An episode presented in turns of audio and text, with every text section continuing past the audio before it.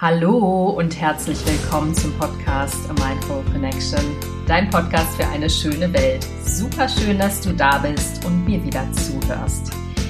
Heute geht es um die Geburt und die Entstehung der Nutztiere. Ich wähle das Wort Entstehung bewusst, weil die Tiere tatsächlich in dem Sinne nicht wirklich geboren werden, sondern entstehen, künstlich entstehen. Ja, das klingt jetzt alles etwas verworren. Natürlich werden sie auch geboren aber wie das alles passiert, das werde ich dir in dieser Folge erzählen. Und nein, sie wird ganz sanft und liebevoll sein und gar nicht so blutig, wie du dir jetzt vielleicht denkst. Aber es lohnt sich, das habe ich gemerkt, mal darüber nachzudenken, woher diese Tiere eigentlich kommen. Stehen Stier und Kuh auf der Weide und ähm, kommt es zu einer natürlichen Empfängnis? Wie werden Schweine gezüchtet? Gibt es den Eber oder gibt es mehrere Eber auf einem Hof, die die Sauen bespringen? Und was ist eigentlich mit dem ganzen Federvieh? Wenn du dir vor Augen führst, wie viele Vögel in so einer Halle gehalten werden, naja, dann ist es ja wohl klar, dass sich dazwischen irgendwie ein oder mehrere Hähne tummeln, die die Hühnerschar munter begattet oder etwa nicht. Tja, du merkst, meine rhetorische Frage hat die Antwort quasi schon inne. Natürlich sieht es so romantisch nicht aus in der Nutztierhaltung. Insofern mach dir einen Tee, lausche, wenn du möchtest, ganz gemütlich und lass dir das Thema auf der Zunge zergehen. Aller Anfang ist leicht über die Entstehung der Nutztiere. Viel Spaß! Wenn man sich in den Weiten des Internets mit Tierschutzthemen beschäftigt oder mit der Massentierhaltung oder sich dafür interessiert, wo das Essen eigentlich herkommt, was man da so auf dem Teller liegen hat, dann wird man ganz schnell und sehr häufig bombardiert mit furchtbaren Videos aus Schlachthöfen, Schlachtbetrieben, aus dreckigen Ställen, in denen die Tiere vor sich hin vegetieren. Das Ende dieser Tiere ist ganz klar. Sie landen auf dem Teller, haben vermutlich vorher einen grausamen Tod hinter sich und ein beschissenes Leben im wahrsten Sinne des Wortes. Doch hast du dich jemals gefragt, wo diese Tiere eigentlich herkommen, beziehungsweise wie sie sozusagen entstehen? Denn ich kann hier in dem Fall nur von Entstehung sprechen, weil es ein artifizieller Prozess ist, unter dem sie entstehen. Und ähm, ich habe mir diese Frage lange gar nicht gestellt, weil irgendwie war klar, naja, wie entstehen Tiere? Also genauso wie Menschen entstehen oder wie Haustiere entstehen.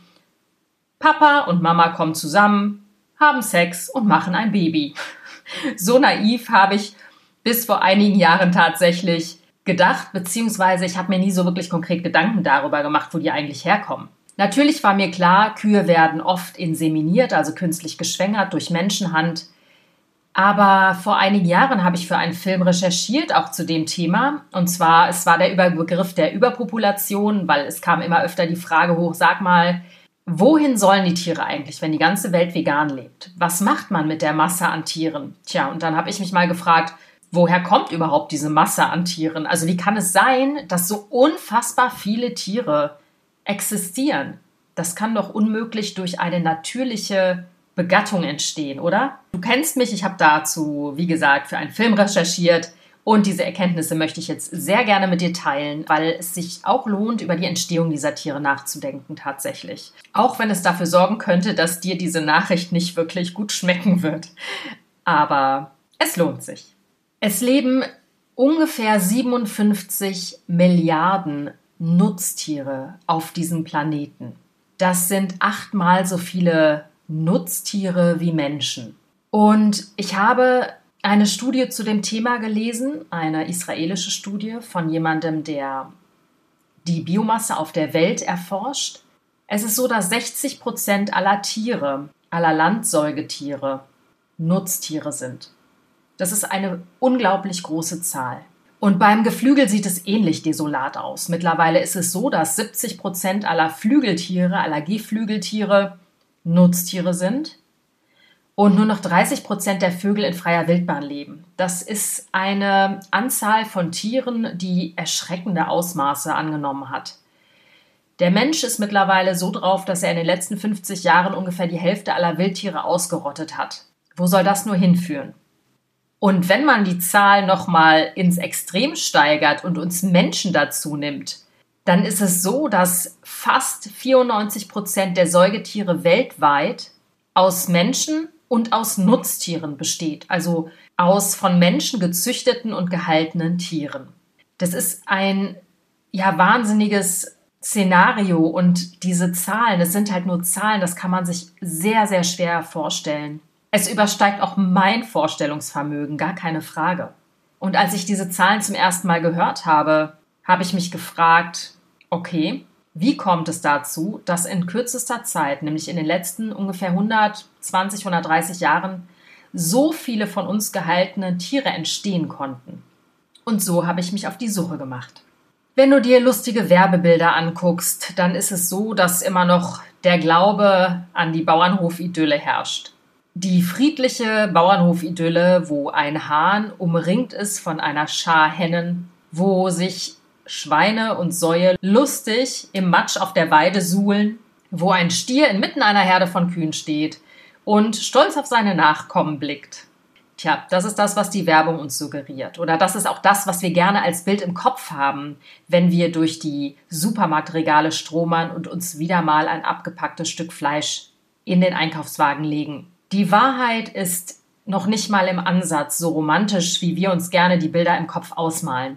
Wenn du dich erinnerst, ganz wenig Tiere werden bio gehalten. Ungefähr 95 Prozent des Fleisches, was in Supermarktregalen liegt, kommt aus der Massentierhaltung weltweit. Und in den konventionellen Betrieben, also in 95 Prozent der Betrieben, werden die Tiere vom Menschen inseminiert, das heißt geschwängert.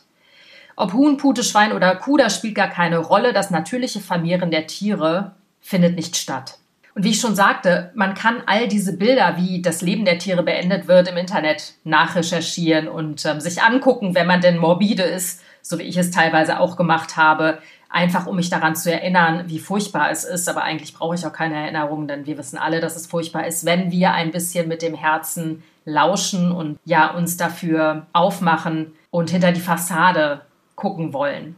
Das heißt, der Ursprung der Tiere bleibt so gut wie immer im Dunkeln, im Schatten. Wir gehen einfach davon aus, dass die weltweit geschlachteten 57 Milliarden Landsäugetiere, wohlbemerkt von Fischen ist hier noch gar keine Rede, dem Uterus ihrer Mutter entstammen und Milliarden von Hühnern und Puten und Kälbern frisch aus dem Ei geschlüpft kommen, beziehungsweise bei den Kälbern natürlich nicht aus dem Ei geschlüpft, sondern aus der Gebärmutter der Kuh schlüpfen. Die Biologie gibt ja genauso etwas vor, oder nicht? Ich werde das jetzt so ein bisschen unterteilen, um Ordnung hier reinzubringen in bestimmte Spezies. Natürlich werde ich da die bekanntesten Nutztiere nehmen. Kühe, Schweine und Vögel, also Geflügeltiere. In modernen Mastbetrieben hat Mutter Natur nicht mehr wirklich viel mitzureden. In der Rinderzucht werden Stiere künstlich entsamt. Das hast du vielleicht schon mal gesehen. Also Zuchtbullen. Es gibt wenige Zuchtbullen und das Sperma ist sehr, sehr teuer. Die bespringen eine Art, ja, wie heißt das Ding? Wenn du dich erinnerst in der Schule, wo du Boxspringe drüber gemacht hast, da springen sie hoch. Das wird irgendwie mit so Kuhduft eingedieselt und ähm, ja, so dass der Stier eben dieses Boxsprungteil bespringt. Ich kann es nicht besser sagen. Ich weiß gerade nicht, wie dieses Ding heißt. Und ähm, er bespringt das und wird manuell äh, entsamt von einem, ich weiß gar nicht, wie man die Menschen nennt. Ist das ein Tierarzt? Ist das ein Landwirt? Ist das ein Entsamer? I don't know. Aber du weißt, was ich meine. Wird sozusagen ähm, der irrigierte Penis abgewichst. Entschuldigung für die Wortwahl. Und das Sperma wird aufgefangen und dann kaltgestellt oder eingefroren. Das wird dann in alle Zuchtbetriebe aller Herren Länder verschifft in Kühlboxen je nachdem, wie wertvoll der Zuchtbulle ist. Dementsprechend teuer ist das Sperma dann natürlich auch, aber da möchte ich jetzt gar nicht näher drauf eingehen. Damit habe ich mich jetzt auch nicht weiter befasst. Ich möchte dir so ein bisschen die Absurdität der Zucht der Nutztiere nahebringen. Und fast immer, wenn man so Dokus sieht über Tierärzte, findet immer eine Szene statt. Ja, gerade von Landtierärzten. Ganz viele kommen in den Stall und hahaha, haben wir gelacht. Der zieht sich einen langen Gummihandschuh an. Entweder guckt er nach der Trächtigkeit der Kühe, also guckt nach den Kälbern, führt diesen Gummihandschuh in die Vagina der Kuh ein. Entweder tastet er nach dem Kälbchen oder aber er besamt die Kuh. Machen mittlerweile nicht mehr nur Tierärzte, das machen auch viele Landwirte. Also das heißt, das ist dann das Sperma des entsprechenden Stieres, welches dann eingeführt wird. Und das passiert jedes Jahr, weil die Kuh soll ja schwanger werden, damit sie nicht nur ein Kalb bekommt und Mutter wird, sondern in erster Linie, um Milch zu produzieren. Diese Bilder muten lustig an, ist es aber nicht.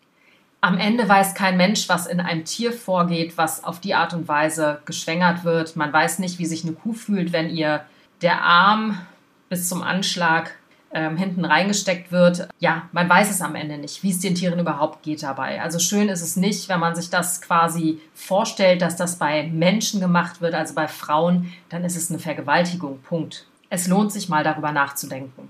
Die Rinderzucht treibt weitere furchtbare und auch merkwürdige Blüten. Und daran merkt man, dass es wirklich nur um die Kohle geht. Es ist total krank weil ähm, das wusste ich auch nicht. Du hast sicher schon mal vom Kobe-Steak gehört, also von einem wahnsinnig teuren Rind, was äh, ursprünglich aus Japan kommt. Und ähm, dieses Steak, was aus diesem Rind entsteht, beziehungsweise aus dem toten Rind dann am Ende, ist unglaublich teuer. Da kostet ein Kilo zwischen 400 und 600 Euro. Also du kannst dir vorstellen, das ist ein Millionengeschäft, was dahinter steht. Und diese Kobe-Rinder werden quasi zu Tode gestreichelt. Nein, natürlich nicht. Natürlich werden sie auch wahrscheinlich auf ziemlich grausame Art und Weise umgebracht, aber die werden manuell massiert, wenn sie gehalten werden, damit das Fleisch natürlich schön schmeckt. Nicht, weil man dem Tier was Gutes tun will, ist uns ja allen am Ende auch klar. Das heißt, diese Rindervermehrung treibt grenzenlose Blüten, natürlich um den maximalen Profit aus dem Tier rauszuholen. Im Bereich der Rinderzucht werden Embryonen in Kühlboxen teilweise um die halbe Welt geflogen. Also Embryonen bestimmter Milchkuhrassen werden nach Asien gebracht, denn du weißt, in China, China hat sich ja mittlerweile dem westlichen Markt extrem angepasst. Milch und Käse wird da massiv verzehrt. Das, was eigentlich die Asiaten früher gar nicht gemacht haben, weil sie eigentlich laktoseintolerant sind. Dennoch haben sie sich diese ungesunden Lebensgewohnheiten der westlichen Welt abgeguckt. Also müssen hochwertige, teure Milchkuhrassen, Embryonen von diesen Milchkuhrassen nach Asien transportiert werden bzw. geflogen werden. Und umgekehrt kommen die Embryonen besonderer Fleischrinder von Japan nach Deutschland. Das sind eben diese Kobe-Rinder. Und die Embryonen dieser wertvollen Rassen kann man dann den weniger wertvollen Mutterkühen hier implantieren und von ihnen austragen lassen.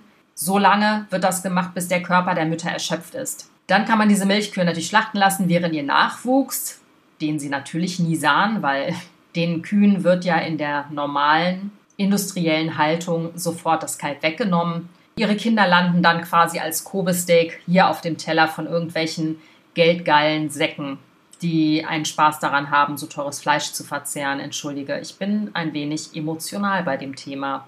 Also, es treibt unglaublich komische Blüten. Es ist nicht nur klimatechnisch eine Katastrophe, dass man Embryonen quer durch die ganze Welt fliegen lässt es zeigt einfach die Krankheit und die Absurdität dieses abartigen Fleischsystems. In der Schweinezucht wird nicht mit Embryonen gearbeitet, in der Rinderzucht im Übrigen natürlich auch nicht nur. Ich habe jetzt hier nur gerade von teuren Fleischrassen gesprochen.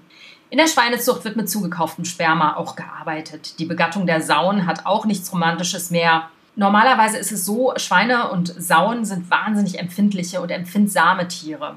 Viele Tierärzte wissen zu berichten, dass sie ein Schwein nicht untersuchen können, weil das Tier so unruhig ist und wirklich so hysterisch, dass es ständig hin und her springt und wegspringt. Nun kannst du dir vorstellen, wenn Sauen künstlich befruchtet werden, müssen die erstmal fixiert werden.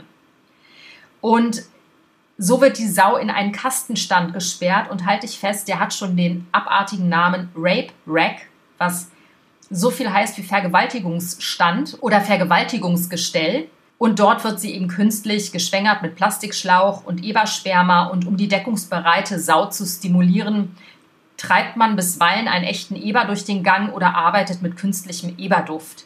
Was die künstliche Besamung durch Menschenhand für die Sau bedeutet, weiß am Ende kein Schwein. Haha. Ich finde, der Name, der in der Landwirtschaft benutzt wird, um die Sau zu fixieren, der spricht doch schon Bände. Wie kann man denn sowas Vergewaltigungsgestell nennen? da ist einem doch alles klar. Und ja, ich habe dazu auch einige komische Videos gesehen. Also die Besamer gehen auch nicht besonders freundlich mit den Tieren um. Die Tiere werden getreten, geschlagen, ähm, brutal wird ihnen der Schlauch hinten reingesteckt. Also es ist alles wirklich, wirklich furchtbar. Der Akt, der eigentlich neues Leben gebiert, wird komplett, keine Ahnung, vermüllt. Und genauso wie bei der Rinderzucht, diese Geschichte mit den durch die Gegend geflogenen Embryonen bei den Kobe-Steaks und bei teuren Milchkuhrassen ähm, seltsame Stilblüten treibt, ist es auch bei der Schweinezucht total abartig. Weil mittlerweile ist die Schweinezucht, die industrialisierte, so durchorganisiert, dass die Abläufe in den Betrieben synchronisiert werden. Das heißt, die Ovulation, das heißt der Eisprung der Sauen, wird mit Hilfe von Hormonen gleichgeschaltet, um die Abläufe im Betrieb zu vereinfachen und sich Wochenendarbeit zu ersparen. Ist es nicht schön? Das heißt, diese industrielle Erzeugung von Ferkeln macht es erforderlich, dass der biologische Eigenrhythmus gebändigt wird. Ja, also alle Sauen werden zur gleichen Zeit geschwängert. Wie praktisch für die ähm, Erzeuger. Und nicht nur das, auch am Ende der Tragezeit wird eine hormonelle Steuerung eingesetzt, so dass alle Sauen relativ gleichzeitig und idealerweise vor Anbruch des Wochenendes abgeferkelt haben. Dazu werden zur Auslösung der Wehen Prostaglandine und bisweilen zusätzlich Oxytocin gespritzt. Kennt man auch bei Menschen. Ich hatte auch einen Oxytocin-Tropf, damit meine Venen schneller einsetzen. Es war nicht besonders witzig, weil du halt ganz schnell ganz starke Presswehen bekommst und auch das wird den Tieren zugemutet. Und diese Gleichschaltung der Geburten, also dass alle Sauen ungefähr bis zum 115. Tag abferkeln, das betrifft etwa 60 Prozent in der industriellen Schweineproduktion. Das ist also nicht die Ausnahme, diese Hormongabe, sondern es ist mittlerweile Standard. Es ist ein Standardprozedere, damit die Menschen früh in den Feierabend gehen können. Ist das nicht völlig krank? Also wer das irgendwie normal findet, dem kann ich auch nicht mehr helfen. Um noch einen ganz kurzen Schlenker zu machen, die Gewinnung von diesen Hormonen wie Oxytocin und den Prostaglandin erfolgt ganz häufig von sogenannten Blutfarmen aus Südamerika. Das ist ein eigenes Thema, darüber werde ich auch noch sprechen. Nur so viel in Südamerika werden Pferde dafür benutzt und die Stuten werden geschwängert und trächtigen Stuten wird literweise und oft viel zu viel Blut abgezapft, um das Hormon PMSG zu gewinnen. Und da nur ihr Blut für die Züchter wertvoll ist, weil sie es eben an die Mäster in Europa und den USA gewinnbringend verkaufen können, werden die Tiere unvorstellbar schlecht gehalten und die Fohlen werden teilweise per Hand im Mutterleib zerquetscht. Das ist wirklich krank und es tut mir leid, dass ich dir doch jetzt gruselige Sachen erzähle, aber das nur so als Ausflug, um zu sehen, was für Bahnen dieser Nutztierhaltungswahnsinn überhaupt nach sich zieht. Und zu guter Letzt komme ich zum Geflügel. Ich habe mir nicht vorstellen können, dass Geflügel künstlich besamt werden kann, weil für mich sind diese Tiere viel zu zart und zu zerbrechlich und zu sensibel. Und als ich mich mit dem Thema näher befasste, habe ich auch Videos dazu gesehen. Und zwar habe ich Videos gesehen von einer Putenzuchtfarm, wo die Tiere wirklich im Akkord geschwängert werden durch Mitarbeiter. Das war so abartig, so kalt, so brutal. Und klar, wir wissen alle, es ist eine Industrie, ne? es ist ein Prozess, der natürlich auf Kosten der Tiere geht. Und weitergeführt natürlich auch auf Kosten der Menschen, die diese Arbeit machen, weil ich glaube nicht, dass jemand wirklich Spaß an seinem Job hat. Es sei denn, er ist ein sadistischer kranker Kopf, die gibt es bestimmt auch in der industriellen Nutztierhaltung, die sich an dem Leid der Tiere ergötzen oder irgendwie einen Hang zur Brutalität haben und das an den wehrlosen Tieren ablassen. Aber ich glaube, dass 90 Prozent der Menschen mindestens nicht sadistisch sind und nicht krank im Kopf, sondern dass sie auch sehr darunter leiden, aber vermutlich aufgrund ihres Lebensweges keine andere Alternative sehen, als die Dinge zu tun, die sie da tun, ohne sie in Schutz nehmen zu wollen. Ich bin immer Verfechterin der Tiere, aber ja, ich finde, man darf die Menschen eben auch nicht außer Acht lassen. Das heißt, ich habe diese Undercover-Aufnahmen gesehen und ähm, die Nüchternheit beim Vorgehen der Arbeiter war für mich besonders erschreckend. Hier werden die Tiere eben nicht systematisch gequält, sondern wirklich nebenher, ne? ähnlich wie am Fließband eines Pralinenherstellers. Um mal kurz die Abläufe der Putenvermehrung aufzuzeigen, in der industriellen Nutztierhaltung, also Puten-Hühner. Putensperma hält sich extrem kurz, nämlich nur drei Stunden lang. Und äh, darum werden Vater- und Muttertiere in denselben Farmen untergebracht. Der größte deutsche Putenvermehrer hält laut eigener Aussage 330.000 Elterntiere in unterschiedlichen Farmen. Insgesamt legen die Tiere 32 bis 33 Millionen Bruteier pro Jahr.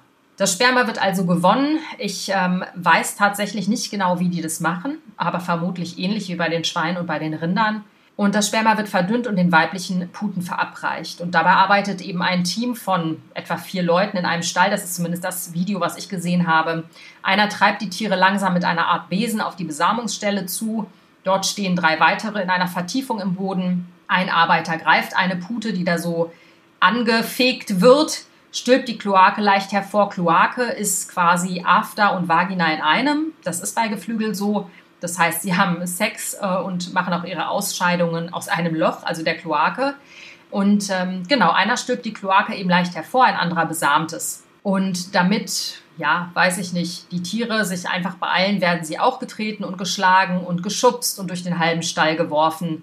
Ähm, die Arbeiter, die ich da gesehen habe in dem Video, waren relativ ja, nüchtern. Ja, die Eier werden dann in kleine Nester gelegt, aber durch Brutmaschinen ausgebrütet. Die Putenmütter werden ihre Küken nie zu Gesicht bekommen. So legen sie etwa 100 Eier in ihrem Leben und würden dann mausern, also ihr Gefieder wechseln. Aber da das wirtschaftlich nicht rentabel ist, werden sie freundlicherweise danach zur Schlachtbank geführt. Um es kurz zusammenzufassen, ich weiß, es war jetzt eine ziemlich niederdrückende, niederschmetternde Folge. Ähm, ich wollte die auch gar nicht so lang machen, aber irgendwie, ja, es gibt dann doch so wahnsinnig viele Punkte, die man bedenken muss und die sich auch bei mir beim Erzählen entwickeln.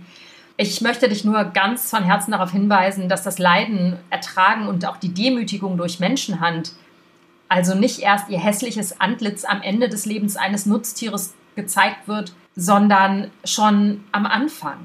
Und es gibt noch so viel mehr Dinge, die den Tieren angetan werden in dieser industriellen Nutztierhaltung. Ähm, das würde quasi diesen Podcast sprengen, nicht nur diese Folge. Da könnte ich, glaube ich, 100 Folgen drüber machen, was konkret alles den Tieren angetan wird.